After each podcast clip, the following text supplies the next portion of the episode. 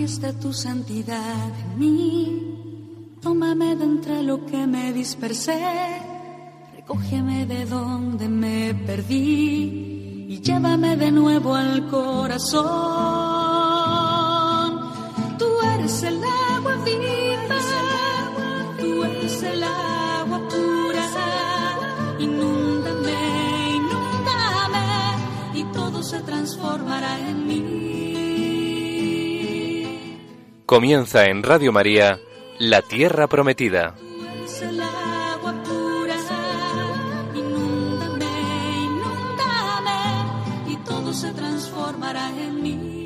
Un programa presentado por Beatriz Ozores. Se abrirá tu lluvia.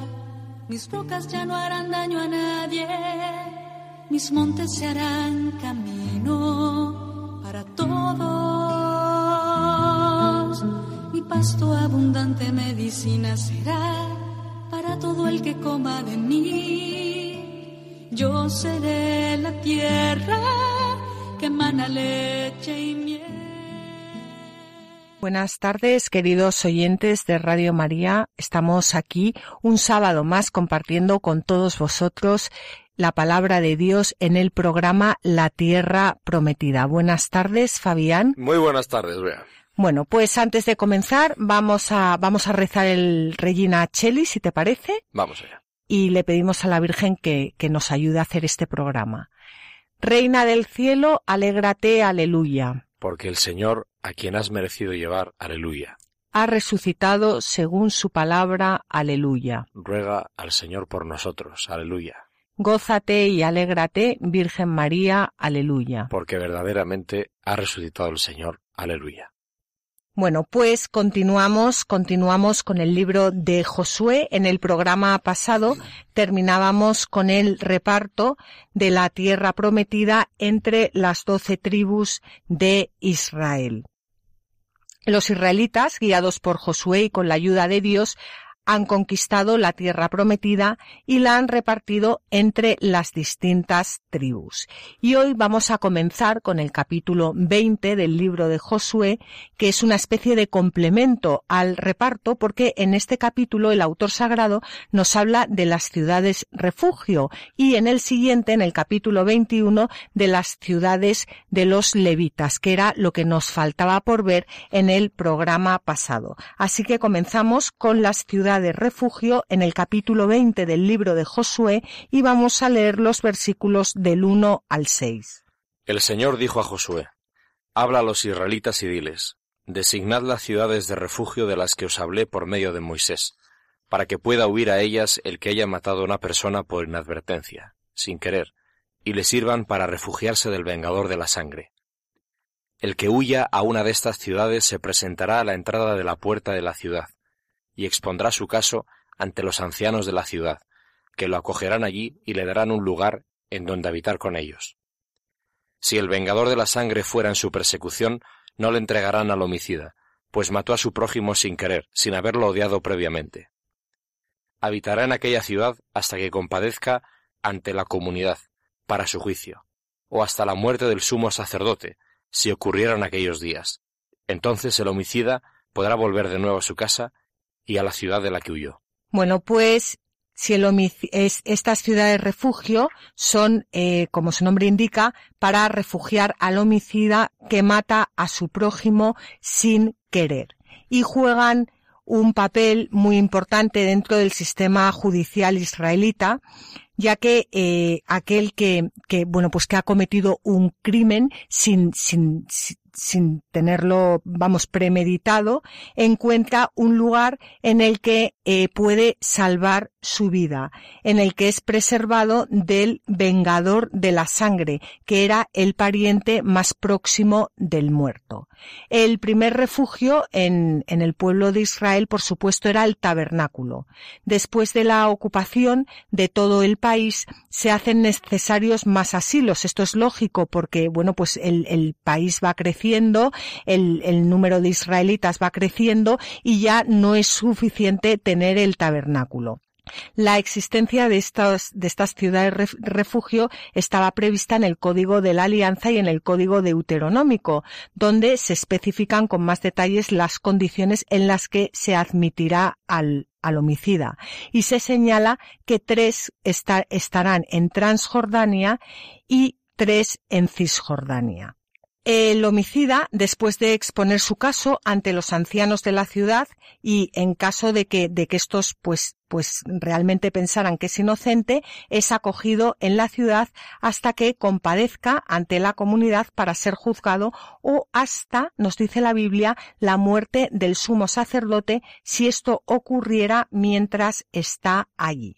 La muerte del sumo sacerdote producía automáticamente una amnistía y por supuesto vemos aquí una imagen del verdadero pontífice que es Jesús, por cuya muerte recibimos la remisión de nuestros pecados. Y siguiendo este ejemplo de la ley de Moisés, la Iglesia ha conferido a las iglesias y otros lugares sagrados el derecho de asilo.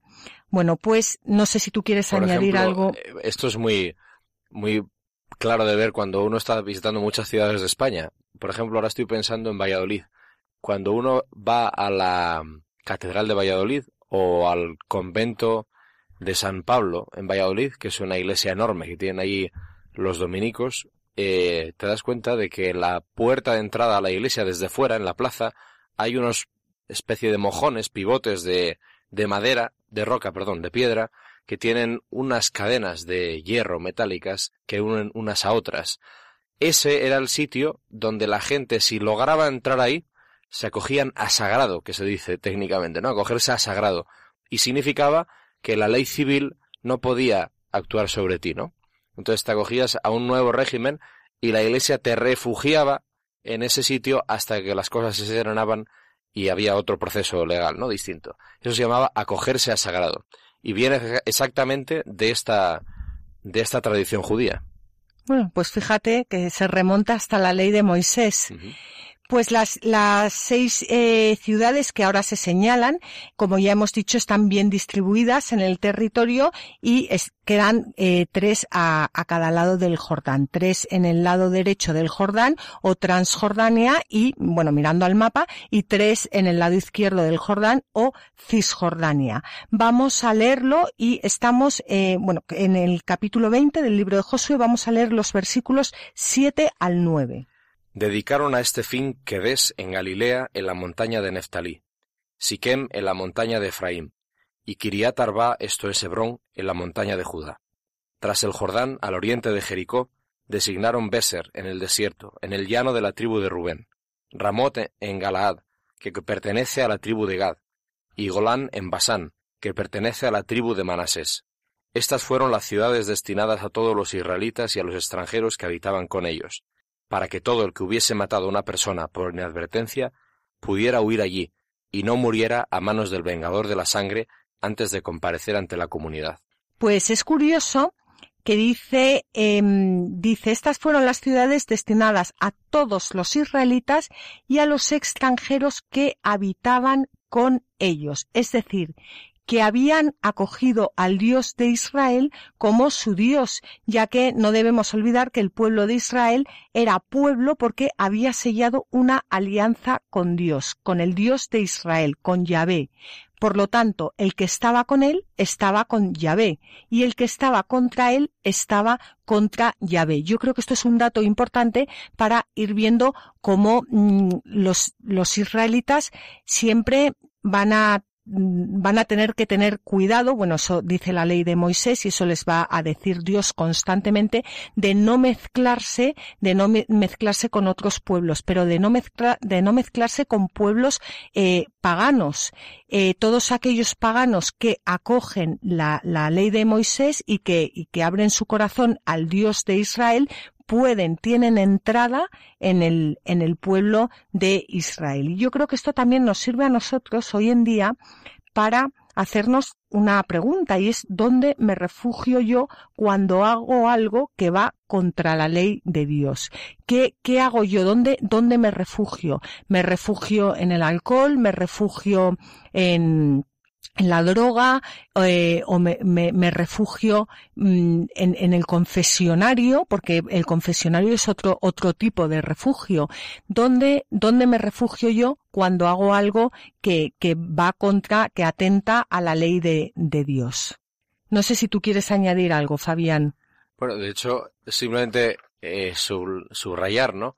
Que lo que hace la ley de Dios aquí es poner algo de justicia a la ira. Es decir, cuando alguien comete un crimen, pero no tiene intención, y esto es un avance enorme, ¿no? Cuando alguien comete un crimen pero no tiene intención, entonces la ley de Dios lo ampara, porque no pretendías hacer ese mal. Y entonces existe la ciudad de refugio, ¿no? Lo que hace Dios es neutralizar inmediatamente todos los rencores, todas las iras, todas las tomarse la justicia por cuenta propia, ¿no? Entonces, exige la frialdad a la hora de reaccionar ante el mal. Que eso, por otra parte, es algo que practicamos con poca frecuencia, ¿no? Por eso, también, como hablábamos antes, el tema de las críticas, el cotilleo, actuar por rencor, actuar por envidia, actuar por todo eso, eso sí es contra la ley de Dios, ¿no? Y sin embargo, hacer algo involuntariamente que cause el mal no es actuar contra la ley de Dios, porque Dios mira el corazón no mira solo lo que hacemos, que evidentemente lo ve, sino eh, desde dónde lo hacemos, ¿no? ¿Por qué lo hacemos? Así que es poco útil en la relación con Dios el fariseísmo, porque nosotros vemos lo que hacemos, pero Dios ve el corazón del que lo hace, ¿no? Pues efectivamente. Y ahora, antes de, continuar con las ciudades de los levitas, yo quería aconsejaros a todos los que podáis que, os hagáis con un mapa de Israel, porque a medida que vamos leyendo todos estos capítulos, es muy útil ver dónde, dónde están todas estas ciudades que vamos leyendo y dónde están las tribus, cómo se han asentado las tribus, porque, bueno, pues esto ayuda mucho a estructurar la cabeza y a poder entender mucho mejor la palabra. Y yo que tengo ahora el mapa delante y estoy viendo las ciudades refugio, pues es algo, es, es, es algo muy bonito que acompaña la misericordia del Señor. Es que están perfectamente repartidas para que, para que cualquier persona tenga acceso a ellas. Es algo que, que bueno, que se ve con un mapa delante. Vamos a continuar ahora con, con las ciudades destinadas a los levitas, en el capítulo 21 del libro de Josué. Los jefes de los linajes levitas se acercaron al sacerdote Eleazar, a Josué, hijo de Nun, y a los cabezas de familia de las tribus israelitas en Silo, en la tierra de Canaán, y dijeron, El Señor mandó por medio de Moisés que se nos dieran ciudades para vivir en ellas y sus terrenos para nuestros ganados. Los israelitas dieron a los levitas como heredad unas ciudades con sus alrededores, de acuerdo con lo que el Señor había mandado. El total de ciudades de los levitas en medio de las propiedades de los israelitas era de cuarenta y ocho ciudades con sus terrenos. Cada una de estas ciudades comprendía la ciudad y los terrenos que hay alrededor de ella. Así para todas estas ciudades. Pues después de las ciudades de refugio para el homicida involuntario se enumeran las 48 ciudades reservadas a los levitas. Nosotros no las hemos leído, pero eh, están, están, están ahí en la Biblia. Por estar consagrada a Dios, un, un, en, por estar consagrada a Dios la tribu de Leví en lugar de los primogénitos de todo el pueblo, eh, pues esta tribu no tiene un terreno propio, sino solamente domicilios en 48 ciudades desparramadas por todo el país. Y de ellas quedaban reservadas para los sacerdotes las 13 mm, ciudades más cercanas a Jerusalén. Fuera de las ciudades solo tocó a los levitas una pequeña franja para apacentar sus ganados. Bueno, yo creo que esto es algo parecido a lo que ocurre hoy en día.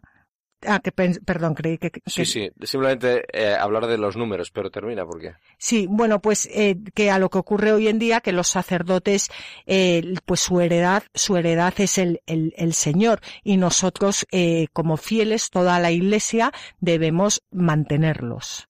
Bien, además, bueno, en realidad todo bautizado puede leer ese salmo, ¿no? El Señor es mi heredad porque todo bautizado somos sacerdotes, ¿no? Todos los bautizados hemos elevado, eh, hemos heredado la función levítica en el pueblo de Israel. Pero es muy curioso porque los levitas viven en 48 ciudades. 48 son 12 por 4. 12 son las, las tribus de Israel, pero también muchas otras cosas en la Biblia, ¿no? Es un número de plenitud, de elección de Dios, pero también es por cuatro. Por cuatro es el no va más en la Biblia, ¿no? El número cuatro es el todo del todo, la plenitud total. Por eso tenemos cuatro evangelios, porque en los cuatro tenemos la plenitud del rostro de Cristo. Bueno, pues los sacerdotes, los levitas, perdón, viven en 48 ciudades, dispersas por todo el país.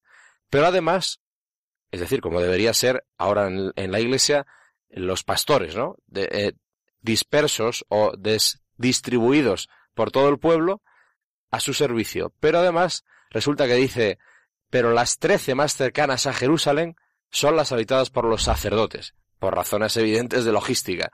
Si tienes que ofrecer sacrificios en el templo, tienes que, bueno, en el templo, cerca de Jerusalén tienes que, que vivir cerca, ¿no? Pero eh, hay otra cuestión. Son trece, no son doce. ¿Por qué son trece, no? Bueno, pues de aquí podríamos sacar muchas hipótesis, pero no está. Es bonito pensar que cuántos fueron los apóstoles. Bueno, teóricamente siempre decimos doce, pero no es exacto. Los apóstoles, finalmente, últimamente, ¿cuántos fueron?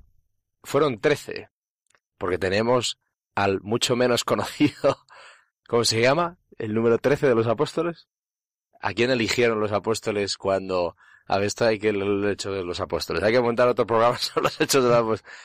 Cuando Judas muere, y entonces ya ha resucitado el Señor y se juntan y empiezan a organizar la iglesia, los apóstoles eligen a uno que sustituya al traidor, ¿verdad? Y eligen a Matías. Entonces, eh, resulta que tenemos trece apóstoles. Cabe, cabe la infidelidad, cabe la imperfección, cabe el no aprovechar el don de Dios, ¿no? Me parece un, un gesto, una vez más, ¿no? En la escritura, siempre, constantemente. Dios cuenta con que podemos fallar, cuenta con que podemos ser infieles, y sin embargo eso no destruye el plan de salvación, sino que Él lo, lo utiliza otra vez, ¿no? Bueno, pues es curioso cómo ya en el libro de Josué, que en el fondo es una visión previa de lo que es la iglesia, ¿no? Cómo el pueblo de Dios ocupa la tierra prometida, pues cómo la iglesia entra en la vida de Cristo. Bueno, pues ya aquí hay un guiño a, a nuestra condición humana tal y como somos, ¿no? Que estamos heridos por el pecado. Y también es importante ver cómo eh, todo esto se escribió luego mucho después, porque en ese momento Jerusalén todavía no era la, la, ciudad, no era la capital, y por lo tanto el, el Arca de la Alianza no se había, no, no se había situado allí. Pero también esto es bonito, ver cómo eh, todos estos textos están escritos después con posterioridad. Cuando se escribió esto, pues posiblemente ya, ya, bueno, eh, ya habría templo, sí. Ya habría templo y, bueno, y mucho más porque se escribió muchos siglos después. Vamos a llegar ahora a la conclusión del reparto. Ya el Señor ha cumplido todas sus promesas y así acaba el eh, capítulo 21 del libro de Josué. El Señor entregó a Israel toda la tierra que había jurado a sus padres que iba a darles. La poseyeron y habitaron en ella. El Señor les concedió estar rodeados de tranquilidad, tal como lo había jurado sus padres no se les resistió ninguno de sus enemigos. El Señor puso a todos sus enemigos en sus manos. No dejó de cumplirse ni una sola de las cosas buenas que el Señor prometió a la casa de Israel. Todo llegó. La segunda parte del libro de Josué concluye con esta afirmación explícita de que Dios cumple todos sus compromisos con Israel. Y esta fórmula final del versículo 43 pues es una bella invitación a la confianza en el Señor. Dios es un Dios fiel que siempre mantiene sus promesas y nunca deja de cumplir lo que establece. Por eso siempre decimos que el cristiano está siempre alegre porque creemos en el Señor, creemos en sus promesas, creemos en su alianza y aunque veamos que todo está muy mal, muy mal, muy mal, pues siempre creemos en, en, en que, en que por muy mal que esté, Dios mm, es, el, va a salir ganando, va a salir ganando, bueno, conocemos el final de la historia. Por eso los cristianos estamos o deberíamos estar siempre alegres. Vamos a pasar ahora ya al epílogo del libro de Josué, que abarca eh, los capítulos 22, 23 y 24 y en estos, en estos capítulos eh, reaparecen los dos mismos temas que en el prólogo.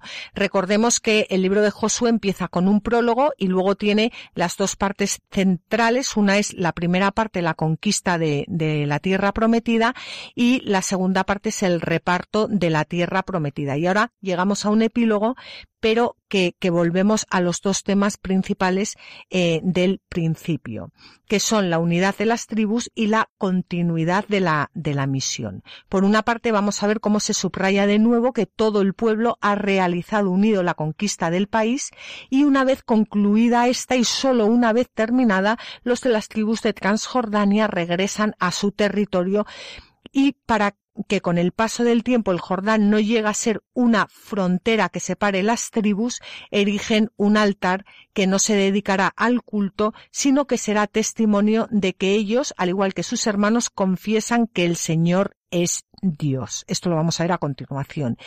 Y también vamos a ver cómo por último se indica que Josué, el sucesor de Moisés, ya ha cumplido su misión y antes de morir vamos a ver cómo exhorta a todo el pueblo a mantenerse fiel al Señor que les ha entregado la tierra en la que habitan y a cumplir la alianza que el Señor hizo con sus antepasados y que ahora ellos van a renovar en Siquén.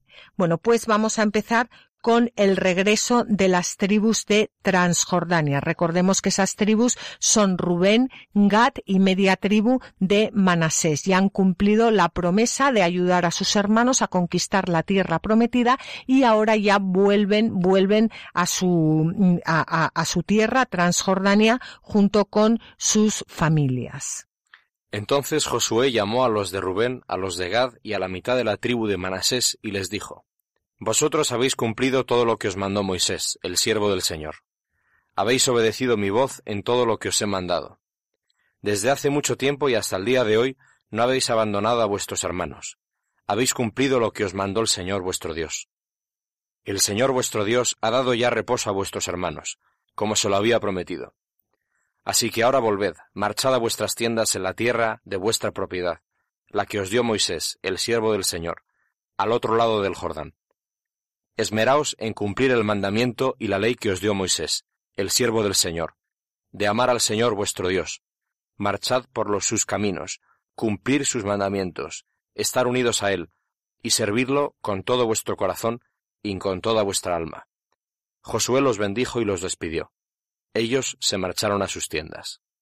Hemos visto que el libro de Josué es una exhortación a la fidelidad, tanto a Dios como a los hermanos, por supuesto. Dios ha sido fiel entregando a su pueblo la tierra que había prometido a sus padres y las tribus de Transjordania han cumplido lo mandado por, por Moisés y no han abandonado a sus hermanos en la toma de posesión de los territorios. Ahora hemos llegado al final, hemos llegado al final de la conquista, hemos llegado al final del reparto y mm, estos regresan a su heredad con la bendición de Josué, que alaba la obediencia de estos hombres y les augura una vida venturosa siempre que mantengan la misma fidelidad al Señor que han demostrado en esta ocasión. Pero ahora vamos a hacer nuestro este discurso que acabamos de leer de Josué. Y yo os pido que cerréis los ojos, bueno, es decir, si vais conduciendo, no obviamente, ¿no? Pero si estáis en casa, os pido que cerréis los ojos y que hagáis vuestro el discurso, pero ya no de Josué, sino de Jesucristo, de quien Josué, por supuesto, es figura. Y Jesucristo nos dice o nos gustaría que nos dijera o por lo menos que nos sirva de, examen de conciencia a ver si Jesucristo nos puede decir esto, que nos dijera lo siguiente. Tú has cumplido todo lo que te mandó Moisés, el siervo del Señor has obedecido mi voz en todo lo que te he mandado. Desde hace mucho tiempo y hasta el día de hoy no has abandonado a tus hermanos. Has cumplido lo que te mandó el Señor tu Dios. El Señor tu Dios ha dado ya reposo a tus hermanos, como se lo había prometido. Así que ahora vuelve, marcha a tu tienda en la tierra de tu propiedad, la que te dio Moisés, el siervo del Señor, al otro lado del Jordán Esmérate en cumplir el mandamiento y la ley que te dio Moisés, el siervo del Señor, de amar al Señor tu Dios, marchar por sus caminos, cumplir sus mandamientos, estar unido a Él y servirlo con todo tu corazón y con toda tu alma. Jesucristo, a continuación, te bendice y te despide y tú te marchas a tu tienda, es decir, a tu interior, a tu vida de contemplación, de oración, de plenitud, de la que sólo sales como hacía Abraham para rescatar a un hermano y llevarlo de nuevo a la casa del Padre. Yo creo que esto es una exhortación y es un discurso muy bonito que tenemos que hacer nuestro en nuestras vidas y ver si realmente pues Jesucristo nos puede decir esto a nosotros. Si nosotros pues hemos hecho o hacemos lo posible para que nuestros hermanos descansen en paz, es decir, no para que no para que descansar en paz en el sentido de, de que puedan vivir en paz. Si hacemos todo lo posible pues para, para ayudarles a encontrar a Dios, si, si, si, si hemos dedicado a nuestra, nuestra vida, si cada vez que nos salimos de nosotros mismos dedicamos nuestra vida pues a anunciar el Evangelio y hacer el bien. Es, yo creo que, que es algo que, que a medida que vamos leyendo la Biblia es importante pues que la vayamos haciendo nuestra y que Dios no solo habla, hablaba hace unos siglos a, a, su pueblo a través de Josué, sino que con estas mismas palabras lo sigue haciendo a cada uno de nosotros y nos sigue interpelando y exhortando a hacer el bien. Vamos, eh, si os parece, hacer aquí ahora un pequeño descanso y continuamos.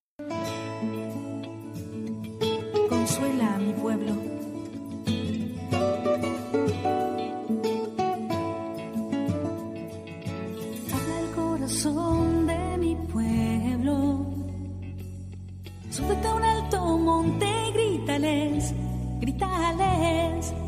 Diles que se ha acabado su condena. Diles que se ha acabado su dolor. Prepara el corazón de mi pueblo. Prepara un camino para tu Señor. Que los falles se levanten soy vuestro Dios. Consuela a mi pueblo, consuela a mi pueblo. Súbete a un alto monte y grítales. Consuela a mi pueblo, consuela a mi pueblo. Diles que yo soy Dios, estoy aquí.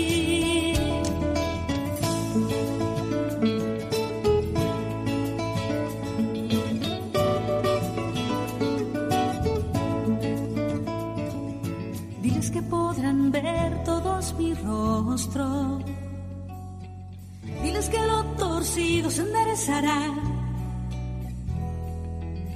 Que aunque vean que todo marchita, diles que mi palabra se cumplirá. Habla el corazón de mi pueblo. Diles que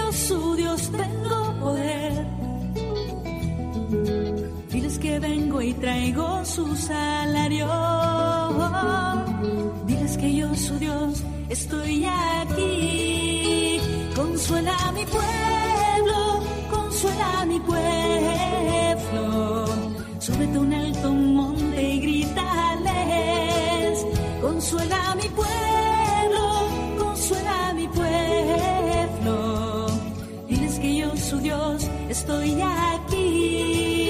Consuela a mi pueblo, consuela a mi pueblo.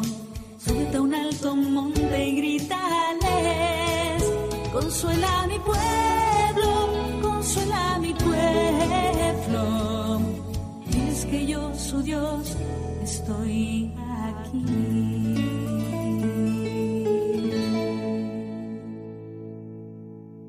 Continuamos, queridos oyentes, con el programa La Tierra Prometida. Soy Beatriz Ozores y me acompaña Fabián Melendi. Estábamos comentando cómo eh, las tribus de Transjordania volvían a sus casas después de haber ayudado a sus hermanos de Cisjordania a conquistar el país y a repartir el país. Ellos regresan y para regresar tienen que cruzar el Jordán. Decíamos también que es importante que nos hagamos con un mapa para ir viendo, pues como no, no, estamos muy familiarizados con los nombres de las ciudades, con los nombres de las tribus, con los, pues para, para ir viendo a medida que vamos explicando, pues a dónde van y de dónde vienen y así pues nos liaremos todos un poco menos. En, ellos vuelven, vuelven a, regresan a, su tierra y para ello tienen que cruzar el Jordán. Vamos a ver cómo ellos ahora en el, al cruzar el Jordán lo que hacen es levantar un altar. Recordemos que Transjordania pertenece a Rubén, Gad y media tribu de Manasés. Ellos son los que regresan. Vamos, vamos a leerlo. Estamos en el capítulo 22 eh, del libro de Josué y vamos a leer los versículos 9 al 12. Los hijos de Rubén y Gad y la mitad de la tribu de Manasés se volvieron. Se pusieron en marcha desde Silo en la tierra de Canaán, donde estaban los israelitas, para dirigirse a la tierra de Galaad, en la tierra de su propiedad, que les había sido adjudicada conforme a lo que mandó el Señor por medio de Moisés. Cuando llegaron a los meandros del Jordán, en la tierra de Canaán, los hijos de Rubén, de Gad y la mitad de la tribu de Manasés construyeron allí un altar frente al Jordán, un altar de aspecto grandioso. Enseguida llegó la noticia a los demás israelitas. Los hijos de Rubén, de Gad y la mitad de la tribu de Manasés han construido un altar frente a la tierra de Canaán, en la zona de los meandros del Jordán, al otro lado del territorio israelita. Cuando llegó esta noticia a los israelitas, se reunió toda la comunidad en Silo para subir a luchar contra ellos. Los hijos de Rubén y Gad y la mitad y la mitad de la tribu de Manasés vuelven a sus tiendas como les ordenó Josué. Vuelven después de cumplir la promesa que le habían hecho a Moisés de ayudar a sus hermanos a conquistar la tierra prometida. Vuelven después de haber dejado a sus mujeres y a sus hijos esperándoles al otro lado del Jordán.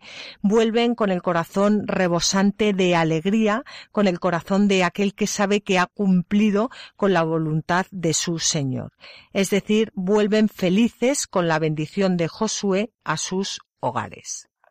Ellos sabían perfectamente que la ley de Moisés prescribe que sólo puede haber un lugar adecuado para el culto y para ofrecer sacrificios al Señor. La unidad en el culto era manifestación de que sólo hay un Dios y la prohibición de construir otros altares pretendía evitar la introducción de costumbres idolátricas.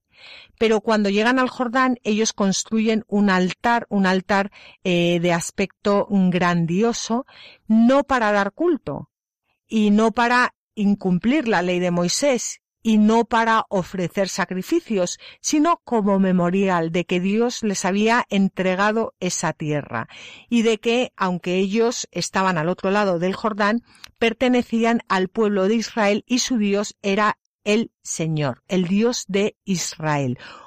Era un memorial para que sus hijos y los hijos de sus hijos no olvidasen nunca quiénes eran sus hermanos, quién era su Dios y dónde debían poner su corazón y sus esperanzas.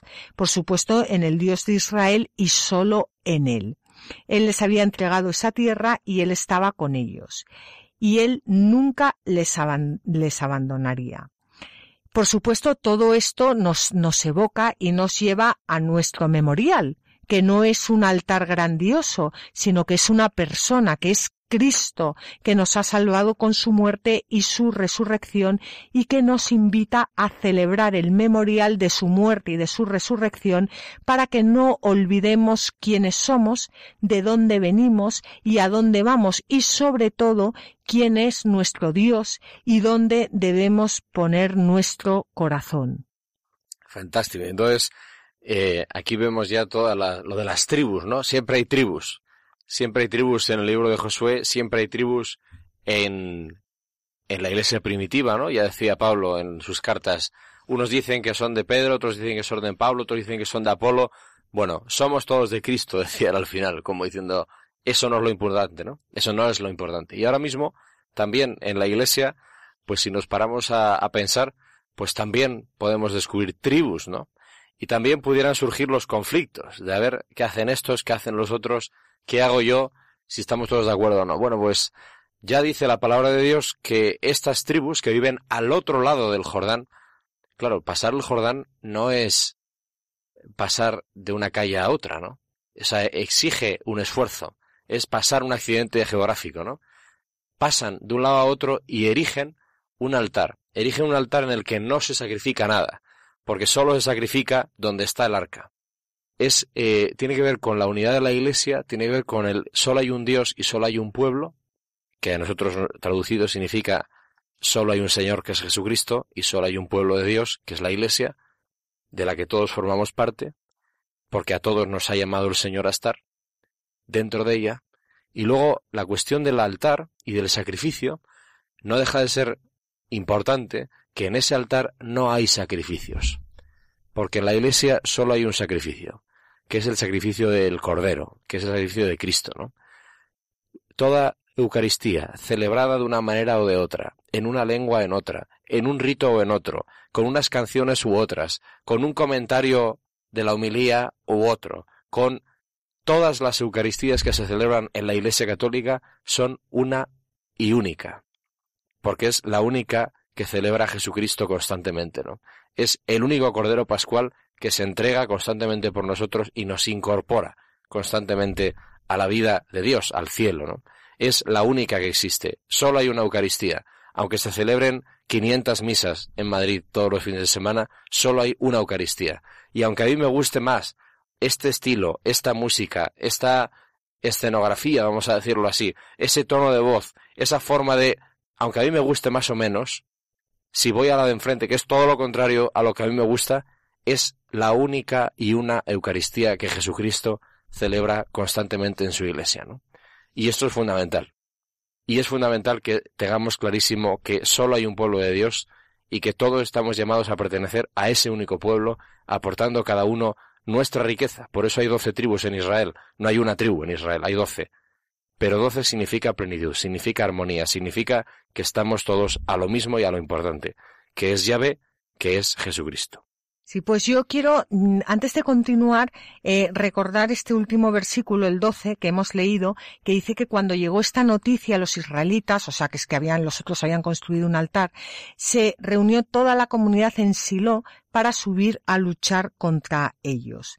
Fijaos cómo los israelitas, después de haber recibido toda la ayuda y todo el apoyo de sus hermanos, lo único que se les ocurre es juzgarles con desprecio y declararles culpables antes siquiera de, de, haber escuchado el motivo por el que sus hermanos han construido un altar en el Jordán. Y yo creo que esto es muy típico y esto continúa ocurriendo a todas horas hoy en día, ¿no? ¿Cuántas veces tenemos a nuestro alrededor personas que nos han ayudado, que, que han dejado sus obligaciones, que han dejado sus familias, para atendernos a nosotros y que después de algo que nos llega, o sea, de, un sencillo cotilleo, les declaramos culpables antes siquiera de, de haberles dado la oportunidad de defenderse. ¿Y qué hacen los, los israelitas en este momento, no? Pues envían rápidamente a Pinjas, que es hijo del sacerdote Eleazar, junto con un príncipe por cada familia de las tribus de Israel para hacerles llegar la condena. O sea, no para escucharles, no para preguntarles, no, para hacerles llegar la, la condena. Van para, para declararles su culpabilidad, que por supuesto ya han sentenciado antes de conocer los hechos. Vamos, vamos a ver ahora el, el, el juicio y la, y la sentencia de, de estas, de estos israelitas. Llegaron a donde se encontraban los hijos de Rubén, de Gad y la mitad de la tribu de Manasés en la tierra de Galaad, y hablando con ellos les dijeron, Así dice toda la comunidad del Señor. ¿Cómo habéis podido cometer semejante prevaricación contra el Dios de Israel, apartándoos hoy de su seguimiento al construiros un altar para sublevaros contra el Señor? No teníamos bastante con el crimen de peor del que todavía hoy no estamos suficientemente purificados, a pesar de la plaga que sobrevino a la comunidad del Señor Ahora vosotros dejáis de seguir al Señor. Os rebeláis hoy contra el Señor, y mañana se encenderá su ira contra toda la comunidad de Israel. Si os parece impura la tierra de vuestra propiedad, pasaos a la tierra de la propiedad del Señor. en donde está instalado el santuario del Señor, y tened vuestra propiedad de en medio de nosotros. Pero no rebeléis contra el Señor ni contra nosotros, construyéndoos un altar distinto del altar del Señor nuestro Dios. ¿No prevaricó solo Acán, hijo de Zerach, cuando lo del anatema? Sin embargo, la ira se encendió sobre toda la comunidad de Israel, y no pereció solo él por su crimen. Los hijos de Israel recuerdan el crimen de Peor y la prevaricación de Acán y cómo la ira del Señor se encendió sobre toda la comunidad de Israel y piensan que ahora va a ocurrir lo mismo y están totalmente indignados. Es decir, en realidad lo que les preocupa, lo que eh, en realidad, o sea, no les preocupa tanto eh, lo del altar, sino las consecuencias. Y esto también nos ocurre, es que el Antiguo Testamento es tan actual que es algo impresionante, porque esto también nos ocurre a nosotros muchas veces cuando vemos que una persona hace algo, eh, bueno, pues que, que, no entra dentro de lo establecido, nos preocupa el que dirán mucho más de, de, de por qué la persona, o sea, de, de, de entrar en diálogo y ver por qué la persona ha hecho eso. Eh, los israelitas acusan a sus hermanos de prevaricación contra el Dios de Israel, de apartarse de él y de rebelarse contra él. Y saben que las acciones del hombre no dejan a Dios indiferente, y también saben que romper la alianza con Dios tiene unas consecuencias. Y por eso, por lo que de verdad están eh, preocupados precisamente por, por esas consecuencias. No están juzgando con el corazón, sino que están juzgando con la cabeza. Como ya hemos dicho, que, cuáles van a ser las consecuencias, qué me va a pasar a mí porque los otros hayan hecho estos, eh, qué voy a tener que pagar eh, yo. Todavía vemos cómo, esto es muy bonito, porque vemos cómo los israelitas, bueno, desde luego igual que yo, pero vamos, ahora estamos hablando de los israelitas, eh, cómo los israelitas no, no aman eh, plenamente con el, con el corazón, porque no se han abierto al amor de Dios, están todavía en un proceso. Es un pueblo que, que, que, que, no conocía a Dios, que Dios les va llamando, que Dios les va enseñando, que Dios va poco a poco y ellos poco a poco van aprendiendo, pero siguen con ese, con ese corazón duro. Y además ahora no, no solo tienen el corazón duro, sino que están tremendamente enfadados con, con, con, sus hermanos. Esto es como lo de los cebedeos, ¿no? Con Jesús. Eh, que mandan a su madre, oye, ponle a uno a tu derecha y otro a tu izquierda. Y entonces Jesús les responde, no me habéis entendido en absoluto, ¿no? ¿Y cuál es la reacción, dice el Evangelio, de los apóstoles? Empezaron a murmurar contra ellos. Y entonces Jesús los junta a todos otra vez y les dice, sabéis que los pueblos, los jefes de los pueblos los tiranizan, no será así entre vosotros, ¿no? Entonces, ¿qué pasa? Pues que la humanidad es la humanidad. Hace 20 siglos o 26 o, en fin, sí. Desde luego, yo, yo, pues sí. Cuando estaba leyendo este, esto, mm, estos versículos que acabamos de leer, pensaba, pues, pues en eso, ¿no? En, en que, qué distinta, qué distintos son los ojos de Dios, la mirada de Dios, qué distinta es a la nuestra. Por eso es tan importante que nos llenemos de la palabra de Dios para aprender a mirar con los ojos de Dios y para aprender a, a, a mm, pues a, amar con el amor de Dios y, y, actuar como Dios actuaría, en fin. Vamos a ver ahora cómo los hijos de Rubén, Gad y la mitad de la tribu de Manasés les explican a estos hermanos, a estos toquetes, con perdón, lo que, lo que realmente ha pasado. Los hijos de Rubén, Gad y la mitad de la tribu de Manasés respondieron a los jefes de las milicias de Israel. Que el Señor Dios de los dioses, el Señor Dios de los dioses, lo sepa, y que también lo sepa Israel. Que el Señor nos condene si hemos prevaricado y nos hemos rebelado contra Él, construyéndonos este altar para dejar de seguirle. Y si es para ofrecer sobre Él holocaustos y oblaciones, y para presentar sobre Él sacrificios de comunión, que el Señor nos pida cuentas. En verdad, lo hemos hecho porque nos preocupa cómo responder el día de mañana cuando vuestros hijos digan a los nuestros, ¿Qué tenéis que ver vosotros con el Señor Dios de Israel? Pues el Señor, hijos de Rubén y de Gad, ha puesto el Jordán como separación entre nosotros y vosotros. No tenéis parte con el Señor. No vaya a ser que vuestros hijos impidan a los nuestros reverenciar al Señor.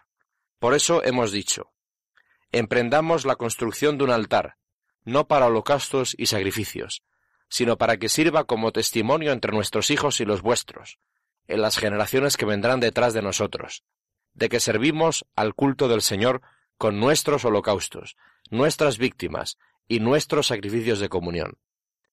De este modo no dirán mañana vuestros hijos a los nuestros, no tenéis que ver con el Señor. Así pues nos hemos dicho, si al día de mañana nos dicen eso, a nosotros o a nuestros descendientes les diremos, ved una reproducción del altar del Señor que hicieron vuestros padres, que no sirve para holocaustos ni para víctimas, sino como testimonio entre nosotros y vosotros. Lejos de nosotros rebelarnos contra el Señor y apartarnos hoy de su seguimiento, construyendo un altar para holocaustos, oblaciones y víctimas sin respetar el único altar del Señor, nuestro Dios, que está delante de su santuario. Una vez que se deja claro que en ese altar no se ofrecerán sacrificios, ni habrá ninguna actividad cultural al margen del culto legítimo, y que se trata sólo de una representación emblemática que recuerde a unos y a otros que el Señor es el único Dios de todos, sus hermanos quedan conformes y bendicen al Señor. El altar, por tanto, no es motivo de separación, sino signo de unión que sirve para superar la frontera natural de separación entre las tribus, que es el río Jordán. Bueno, en realidad esto es lo que debería de ser el altar hoy en día.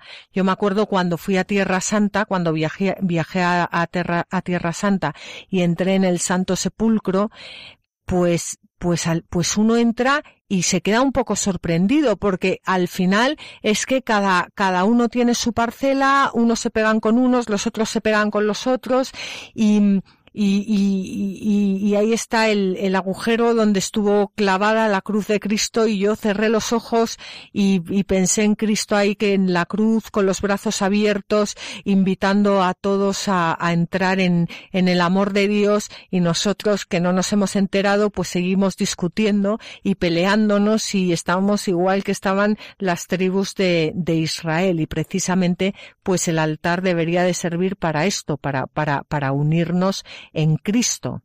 Y resulta que, exacto, cuando entras ahí, los que nos estéis oyendo que hayáis ido, tenéis la misma experiencia, ¿verdad? Cuando entras allí y resulta que ves personas, ves a los turistas que van con su lata de Coca-Cola Light y su máquina de fotos con un zoom enorme y se pasean con la gorra puesta por allí, como si fuera cualquier otro sitio, ¿no? O cuando ves eh, personas con jóvenes, sobre todo son chicos y chicas musulmanes que entran a pasearse, ¿no? Y a, comentar la jugada y a reírse también un poco la gente que está allí venerando ese santo lugar y te das cuenta de qué razón tiene el Evangelio cuando dice el mundo no puede creer si no hay unidad en la iglesia, ¿no? Que todos sean uno para que el mundo crea que tú me has enviado, Padre. Pero eso es un sitio físico, una situación curiosísima, ¿no? Como en Tierra Santa, el sitio donde vivió Jesús, hay tantísima violencia y tantísima desunión.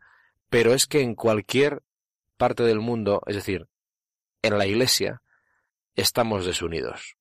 Y hoy en día, que vivimos rodeados de paganos y vivimos rodeados de personas que no conocen a Jesucristo, es escandaloso que nosotros, bautizados, vivimos a la gresca es escandaloso y es un obstáculo al reino de Dios.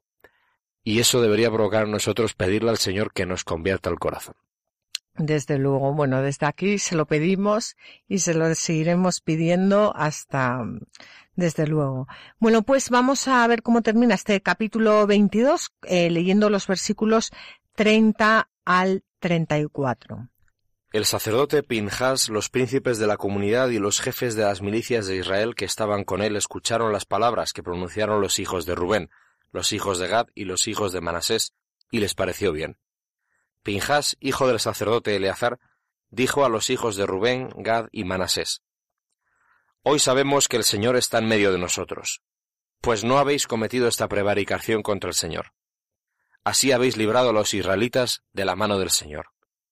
Pinjas hijo del sacerdote Eleazar, y los príncipes regresaron de la tierra de Galaad, de donde estaban los hijos de Rubén y Gad, a la tierra de Canaán, en donde estaban los israelitas, y les informaron de esto.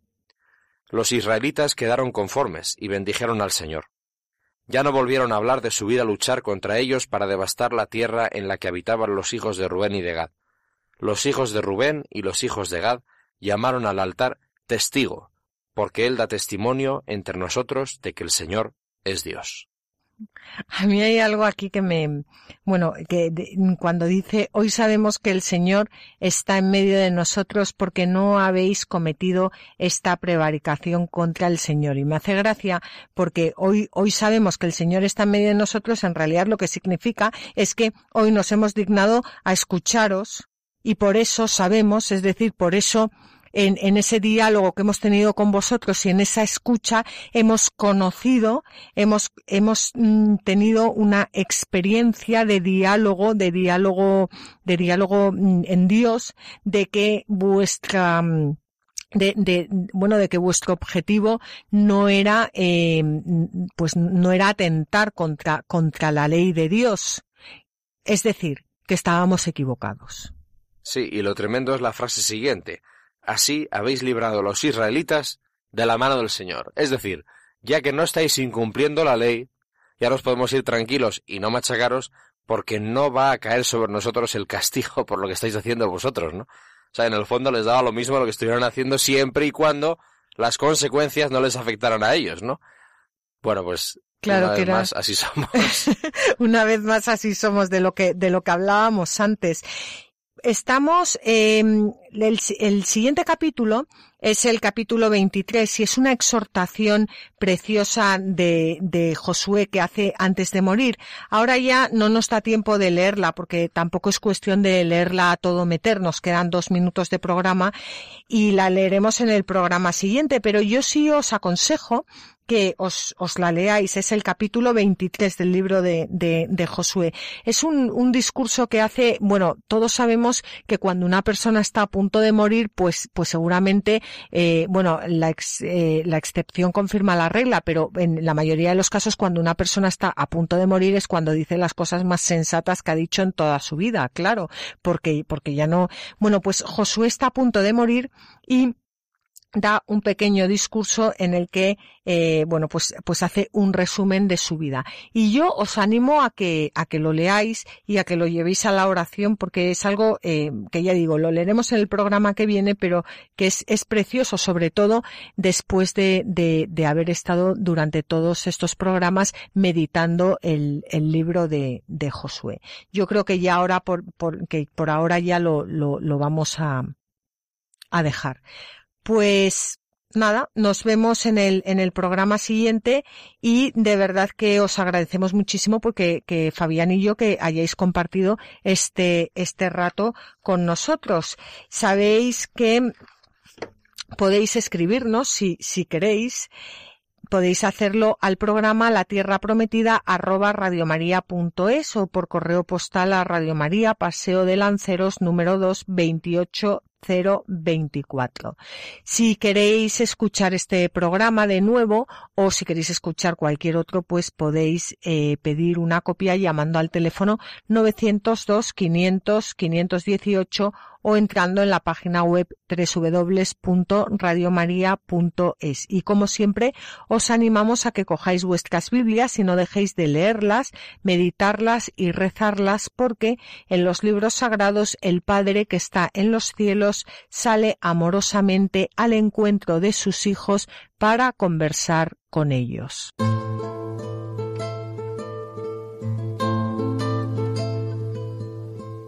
Manifiesta tu santidad en mí, tómame de entre lo que me dispersé, recógeme de donde me perdí y llévame de nuevo al corazón. Han escuchado en Radio María La Tierra Prometida, un programa presentado por Beatriz Ozores. Inúndame, inúndame y todo se transformará en mí. El agua viva, tú eres el agua pura. Inúndame, inúndame y todo se transformará en mí.